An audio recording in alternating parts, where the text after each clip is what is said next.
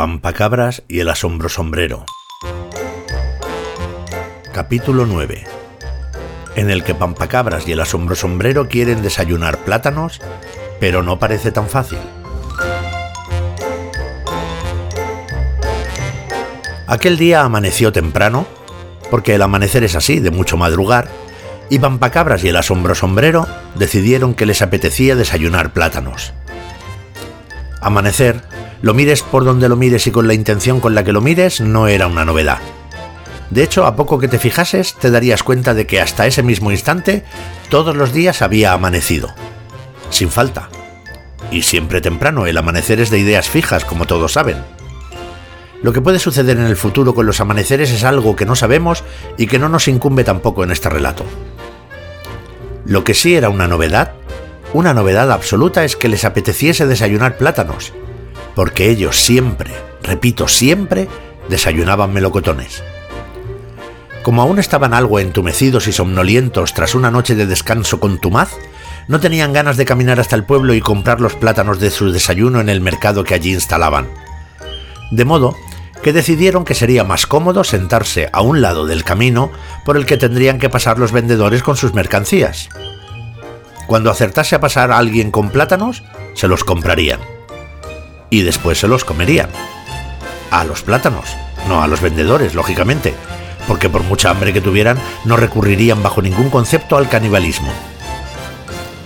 No fue necesario esperar mucho al primer mercader, pero lo dejaron pasar porque no era un frutero sino un carnicero.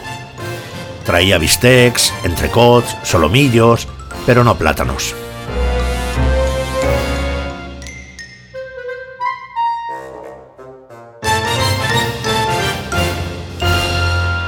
Pasó luego un vendedor de huevos, otro de zapatos y por último uno de frutos secos.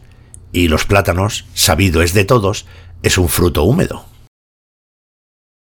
Pero la siguiente carreta sí era la de un frutero. En su percha colgaba un enorme racimo de plátanos que se bamboleaba al compás de la carreta.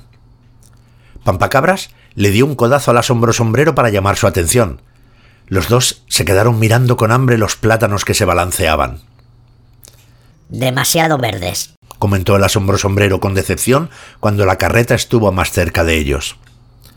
Demasiado verdes, le dio la razón Pampacabras. Esperaremos al siguiente. Y se quedaron esperando, hablando de sus cosas. También hablaron un poco de las cosas de otros, pero solo para matar el tiempo, no por cotillear. Vieron acercarse otra carreta. Era otro frutero, qué suerte. Los dos amigos entrecerraron los ojos para mirar bien los plátanos que transportaba, lo cual era una tontería. Todos saben que ves mejor con los ojos abiertos. Mm, demasiado maduros, valoró con seguridad Pampacabras. Sí, a mí no me gustan tan maduros. Seguro que el próximo frutero trae unos plátanos deliciosos. Quiso creer el asombro sombrero. Y volvieron a sentarse a esperar. Su conversación se veía en ocasiones interrumpida por el rugir de sus estómagos hambrientos que se empeñaban en participar en el diálogo. Pasada una hora, que se les hizo larguísima, aunque puedo asegurarte que no duró ni un minuto más de sesenta, apareció otra carreta cargada de fruta. Emocionados y hambrientos se pusieron en pie, se acercaron para mirar al interior, y toda su emoción se desmoronó de golpe cuando pudieron ver los plátanos que transportaba. Demasiado pequeños, dijeron defraudados a coro.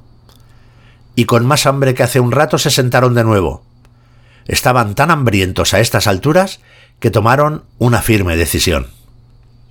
Al próximo frutero que pase le compramos los plátanos, dijo convencido Pampacabras. Sean como sean, respondió el asombro sombrero. Tengo tanta hambre que no me importa nada. Los compraremos verdes o maduros, incluso pequeños. Había firmeza en el tono de voz de Pampacabras. Y esperaron, y esperaron, y esperaron. Y ninguna carreta volvió a pasar.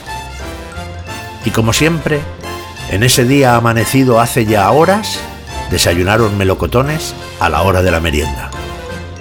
Aunque debo decirte una cosa, la espera fue tan, pero tan aburrida que Pampacabras no creció ni una millonésima de milímetro.